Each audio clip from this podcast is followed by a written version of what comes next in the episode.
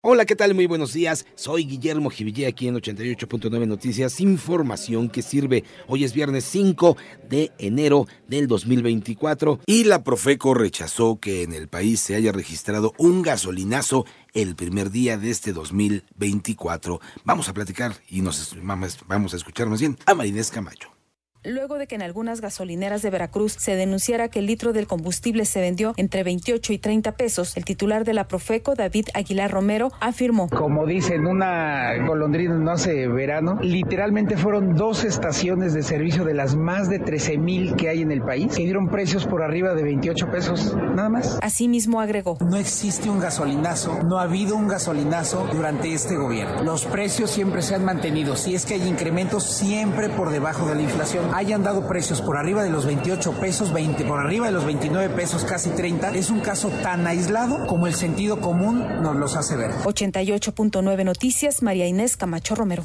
Y en noticias nacionales, en el municipio de Centro, en Villahermosa, Tabasco, se registró ayer una ola de al menos una decena de asaltos a comercios que provocó pánico entre pobladores y cierre de algunos negocios. Por su parte, la Secretaría de Seguridad y Protección Ciudadana de Tabasco informó que derivado de estos hechos fueron detenidos ocho presuntos responsables a quienes les aseguraron motocicletas, celulares y estupefacientes. Por otro lado, un hombre de nacionalidad venezolana fue atacado a puñaladas la madrugada del jueves en el interior de la Terminal 2 del Aeropuerto Internacional de la Ciudad de México. El agresor, un mexicano de 26 años, fue detenido, aunque se desconoce los motivos del ataque. En tanto, Leni Abatres Guadarrama asumió el cargo de nueva ministra de la Suprema Corte de Justicia de la Nación para el periodo 2024-2039. Realizó críticas a las decisiones del máximo tribunal del país, al que acusó de excederse en sus funciones,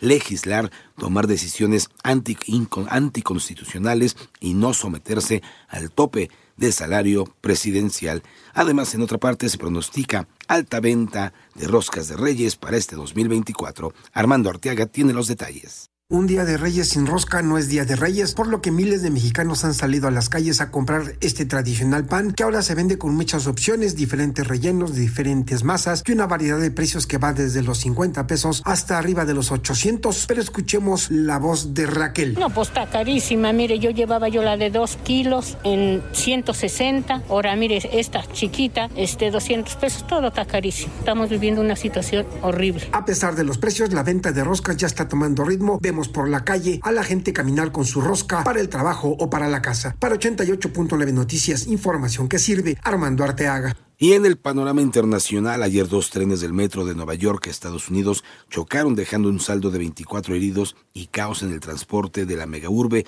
justo antes de la hora pico.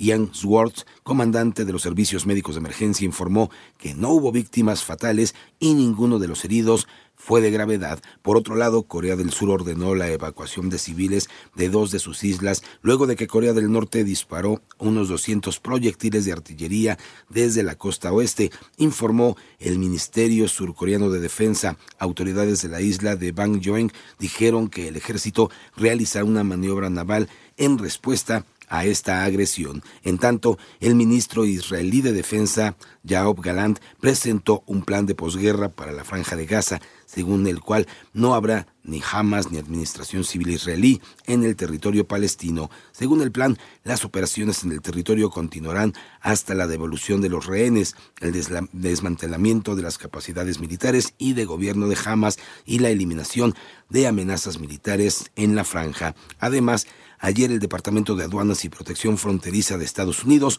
autorizó la reapertura total tres carriles por sentido del puente internacional que comunica a Eagle Pass, Texas, con Piedras Negras, Coahuila. También reabrieron la garita de Lukeville que comunica al estado de Sonora en México con Arizona en los Estados Unidos.